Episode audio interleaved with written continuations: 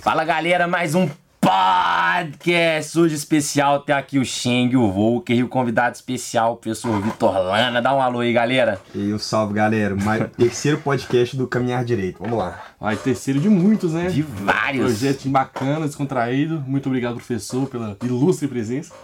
E é isso. Dá, dá uma palavra, professor. Vamos eu, lá. Eu que agradeço pelo convite. Podcast, eu acho que é uma iniciativa bacana demais que vocês estão tendo. É, é, uma maneira de comunicar mais fácil com o público de vocês, né? Com o nosso público, na verdade, né? Que são os estudantes de direito, os advogados, aquelas pessoas que buscam o conteúdo de vocês. E eu tô aqui com muito, muito honrado por, pelo convite. E sempre que quiser, é só chamar que a gente atende com Tamo junto, professor. E antes de começar a falar sobre o tema, eu queria falar um pouco como que foi o convite pro professor Vitor Lana. Ele já tinha participado do, do antigo é, Caminhar Direito, o antigo, assim, é, fazer uma entrevista com a gente. É, é, no, no, nosso início. E a gente já tem uma certa liberdade como professor para bater um bate-bola mais informal. Daí eu conversei com ele, falei que a gente queria chamá-lo para participar do podcast. Ele achou super bacana a ideia e tamo aí querendo é, falar sobre uns temas legais sobre o direito, não é? Crenças limitantes? Crenças limitantes. Esse eu podar essas coisas que a gente já tem enraizadas na cabeça, né? Tipo Sai isso. fora da caixa. Exato. É muito difícil, né, nos dias de hoje a sociedade querendo pôr tudo sobre você, os pais, a família, todo Exatamente. mundo querendo te dar, guiar seu caminho sem, sem te dar autonomia, né? Pra você seguir seu próprio caminho, descobrir e quebrar a cara também, né? Que é importante. Exatamente. O que, que você entende como crença limitante, professor? Cara, é, crenças limitantes, eles é, é um tema bastante, bastante amplo, né?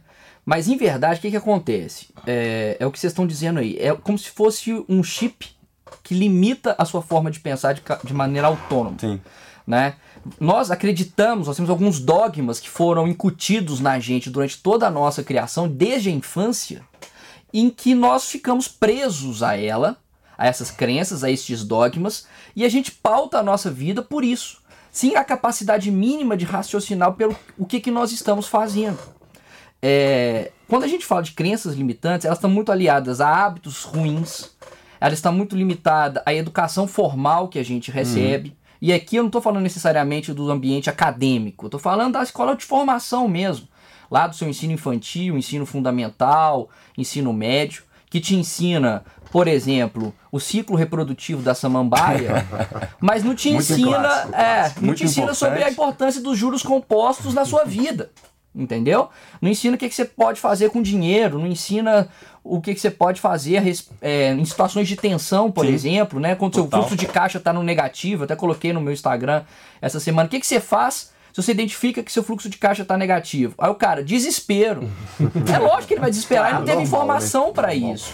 Então as crenças limitantes, na verdade, são um conjunto de dogmas, um conjunto de verdades que são incutidas na nossa mente, de modo que nós ficamos alienados, pautados Sim. por ela. E, e, professor, o que a gente estava falando antes de começar o podcast é o seguinte, que muitas vezes quem nos limita são as pessoas que estão mais próximas de nós e não é por maldade. O seu pai e sua mãe, ele não vai querer te podar por maldade, e sim às vezes para te proteger, aquela questão do ninho, querer manter o filho dentro ali acobertado das verdades do mundo. E não é bem assim, né, galera? Pois é, através de experiências que eles tiveram também, eles espelham nos filhos, querendo proteger mesmo, né? Tipo é importante destacar também que muitas vezes o próprio pessoa se auto auto autolimita, autolimita Sim. pra uhum. ficar na zona de conforto e não sair muito do, daquele confortinho que ele tá. O cérebro já pensa nisso, quer manter o confortozinho que já tem e se limita para tipo isso. ficar no mesmo lugar. O maior empresário brasileiro hoje é o Jorge Paulo Lema, né? Hum. Que é o então, presidente da Ambev, hum, enfim. Pense Grande. É do Pense Grande, exatamente. E ele tem uma frase que é muito importante e eu acho que entra bastante na crença limitante é, no início, lá no, lá no início de quando ela começa a ser incutida na gente. Que é o seguinte: deixa seu filho se ferrar, velho. Deixa ele se frustrar, porque a frustração é a semente do sucesso.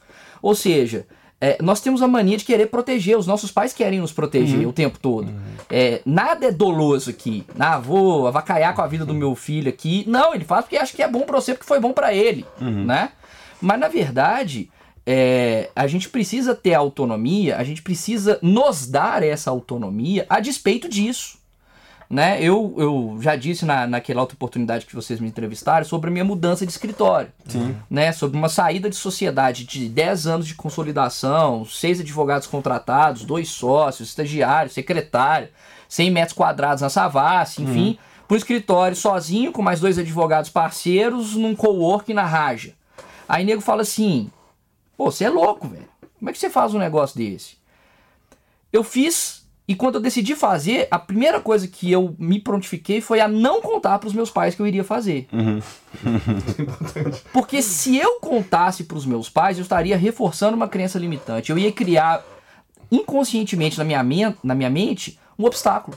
Porque eles iam falar contra. Eu conheço, minha minha mãe é servidora pública. né? Meu pai, apesar de, de ser alguém que mexe com negócio, com agronegócio, ele cresceu dentro de um banco, um CLT.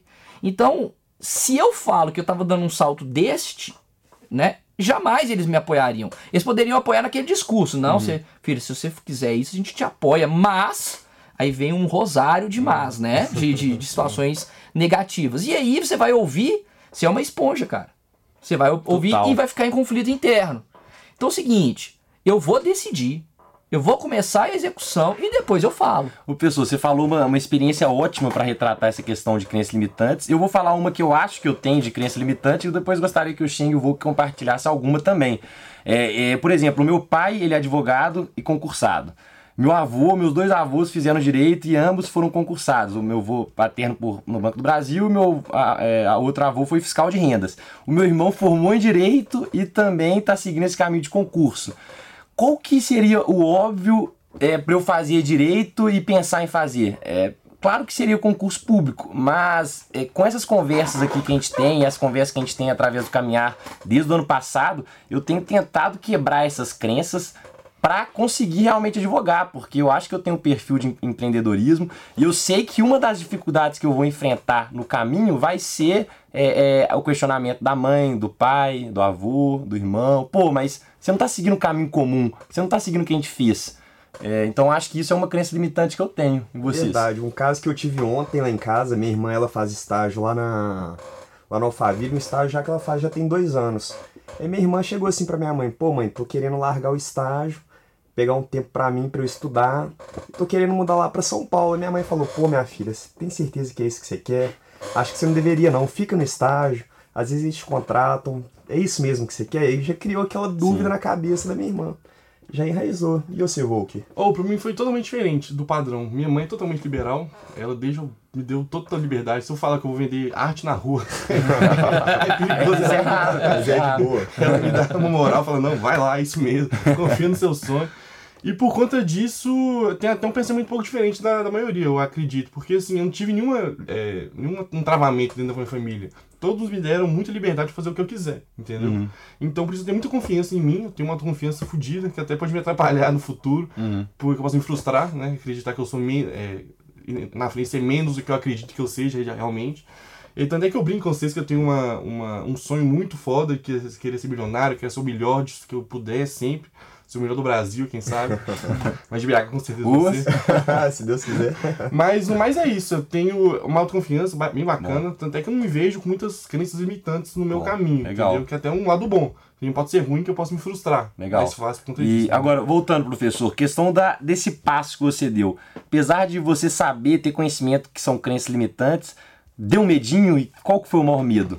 Cara, o, me o medo nos mantém vivos, né? A gente tem que ter medo. Não existe, não existe você viver sem medo. Não é um negócio assim louco, né? Uhum.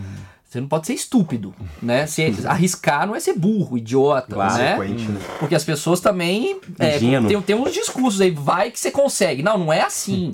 Calma, peraí. Você tem que dar uma olhada no cenário, você tem que ter informações pra decidir. Então, medo, deu, deu. Medo dá, dá. E vai continuar dando. O que eu introjetei pra mim, o que eu já assimilei é o seguinte: não existe vida sem medo. Né? Se, se, se precisar fazer mais dinheiro, você vai fazer? Eu vou ter que fazer. Eu vou deixar de comer? Eu vou deixar de colocar comida na mesa da minha, da minha família?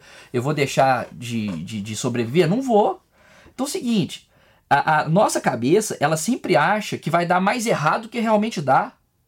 Então, como o Volker disse aqui, negócio de ser milionário, é outro tabu. A gente não pode falar que, quer- que quer ser rico mais, não. Vocês já perceberam quando você fala que você quer ser rico? O que, que você quer ser? Eu quero ser milionário, quero ter dinheiro pra jogar pela janela. Aí nego te recrimina. Por quê? Porque a doutrina cristã fala que a gente tem que ser humilde, pobre, entendeu? Andar de chinelo na rua. E, cara, dinheiro é um tabu que precisa ser superado. A gente precisa falar de dinheiro. Ah, gente, eu quero ficar rico também, eu quero ficar milionário. Não é fácil, mas eu quero. Qual o problema? Ah, eu não mereço tanto. Porra, velho. Você merece não? Você não merece nada. Você tem que ser essa vidinha desgraçada sua, deixar o resto. pra Igreja outros, né? E É. dando, uma alfinetada, a igreja, ao mesmo tempo que fala isso, você tem que praticar o dízimo. E pra ela, ela- elas podem ter dinheiro, né? Exatamente. Então, assim, é, é uma coisa bem contraditória. E isso a gente encontra contradição em várias partes da sociedade. O professor trouxe também antes do podcast, no bate-papo que a gente estava tendo, sobre alguns livros que falam sobre crença limitante. E um deles é o Mais Esperto que o Diabo. Essa, essa é o- essa é a Bíblia da crença limitante. Napoleão Hill é, escreve esse livro em- no período entre guerras, é, em que ele entrevista o diabo. E esse livro é legal a galera ler, porque não tem nada de. O livro não faz alusão à religião em si. Não é um livro do diabo, Deus, não é essa ideia. Ele coloca o diabo como se fosse as crenças limitantes, como, como se fosse o responsável por semear as crenças limitantes. Né? E aí ele faz uma entrevista longa com o diabo, justamente sobre isso que nós estamos falando aqui. E dele você consegue já extrair várias conclusões, várias conclusões, como a gente está chegando aqui, de que o diabo ele atua, na, ele diz o seguinte, ó, é, metade de você pertence a mim, a outra metade é a minha oposição, né? É, essa essa- nessa metade, o que, que eu faço com ela? eu, eu, eu jogo na sua mente hábitos que não são saudáveis. Aí vem aquilo que a gente gosta, o gol, cerveja, boteco, cigarro, sexo, coisas. cigarro, é, dinheiro, jogo, tudo isso. E a minha oposição, ela conta com alguns parceiros que na verdade são meus, que são os líderes religiosos, a escola e os pais. Por quê? Porque esses, esses três personagens, na verdade, eles incutem medo em você. Hum. A igreja, ela cresce a partir do medo do diabo. Então ela incute o elemento medo na sua vida. Os seus pais querem te proteger. Ao te proteger, ele ressalta os medos. O Sheng acabou de falar aqui, né? Do conselho que deram pra, pra irmã dele. Foi um conselho. Conselho é um trem que eu não dou, né? Porque o conselho geralmente é ruim.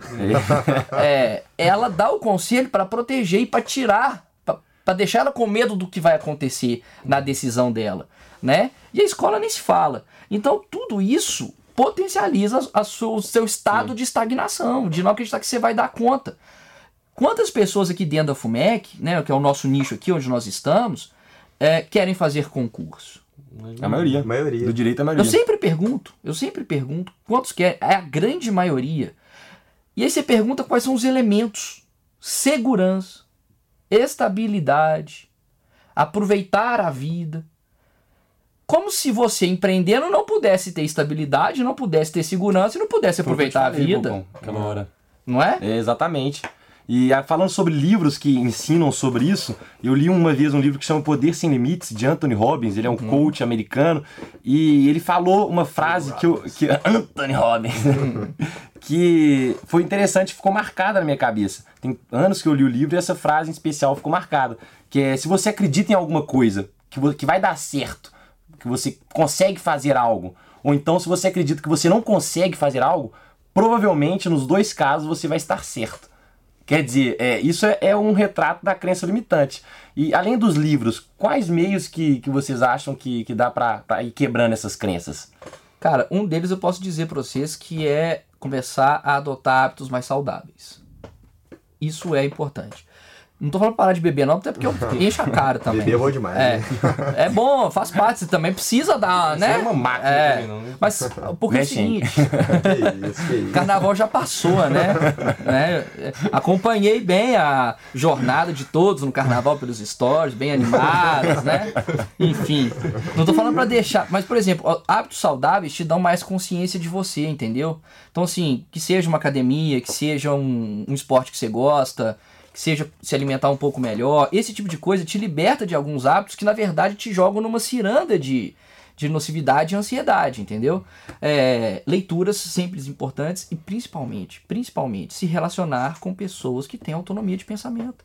Sim. Você é a média das cinco pessoas que você se relaciona. Sim. Se você se relacionar com o nego é, tapado, com o nego fechado numa crença, você vai ter também a mesma crença que ele. Certeza. Então é uma emancipação que você precisa fazer. Eu não, eu não convivo com a minha família. No, no, no, no- nesse convívio constante. business, né? No Não, papo festa de... família e tal, cadê o Vitor? Ah, não veio. Por quê? Porque vai ser aquele papo, sacou? Ah, você é inteligente pra cacete, por que que você não faz um concurso? Já, já enjoou, cara. Tem 10 anos que eu formei, eu tô escutando essa merda até O pessoal não hoje. sai da caixa, né? Não, não, pensa adianta. E aí, não vê o que, que você já conquistou. Ah, eu não roubei meu carro, não. Sacou? eu não roubei, não. Eu comprei à vista. Isso de Entendeu? hábitos saudáveis é, é bem verdade, porque antes eu ficava com preguiça de vir na aula. Eu falei, pô, vou acordar uns 30 minutinhos mais cedo, vou na academia correr. Aí era pro jejum. Era em jejum, depois tentava tomar um banho gelado pra dar aquela adrenalina.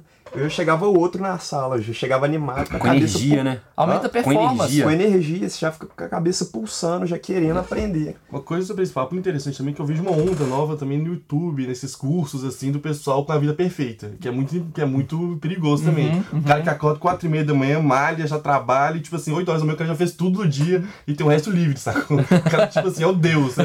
O cara fez a, tem a vida perfeita, faz bonitinho e tal, casinha perfeita, ganha grana pra caramba, e a pessoa pode acabar se frustrando por não conseguir seguir a vida daquele cara que ela se espelha. Também é muito importante você Nós não se podemos, nesse- nós não podemos levar um Instagram que é o palco das pessoas, comparar o palco das pessoas com nossos bastidores. A gente quer ver ah, o lado bom das pessoas e a gente às vezes não vê o nosso lado bom, né? Só, só vê Exatamente. os perrengues. Cara, esse negócio vocês já viram, vocês já devem ter visto, vocês estão no Instagram direto aí. Esse negócio do 5 AM Club, é de acordar às 5 horas da manhã, é, Do pra... primo rico, É o primo rico e tal. Cara, eu falo o seguinte, se, é, se, se pertence à sua vida, se isso te faz bem, beleza, vai lá, acorda às 5 horas da manhã e faz isso. Igual minha mulher tá lá acordando às 5 horas da manhã pra malhar. Faz bem pra ela. Eu não vou, Tá nem a certo. pau. eu não, eu, eu preciso acordar umas 7 e meia, 8 horas. É assim que eu funciono. Então o que eu acho é o seguinte: não venda hábitos como sendo a chave do sucesso. Não necessariamente acordar cedo e dormir tarde, porque tem isso também, né? Você tem que acordar às 5 da manhã e dormir às 3, né? Trabalhando. Aí você coloca lá no, você coloca no Instagram lá, trabalhando às 3 horas da manhã. Não, isso é antiprodutivo. Isso não é se você tá ocupado, você não tá produtivo. Que é uma coisa muito diferente de gerar receita. Boa, boa. Então é o seguinte, é, se você pegar uma tarefa pouco importante e durar horas nela, não a torna importante. Ela continua sendo desimportante, né?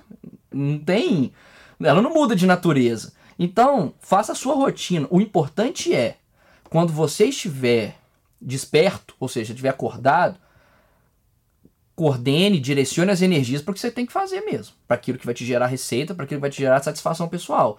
Então, às vezes, quatro horas de trabalho focado vai te dar muito mais do que 16 dispersas. Pessoal,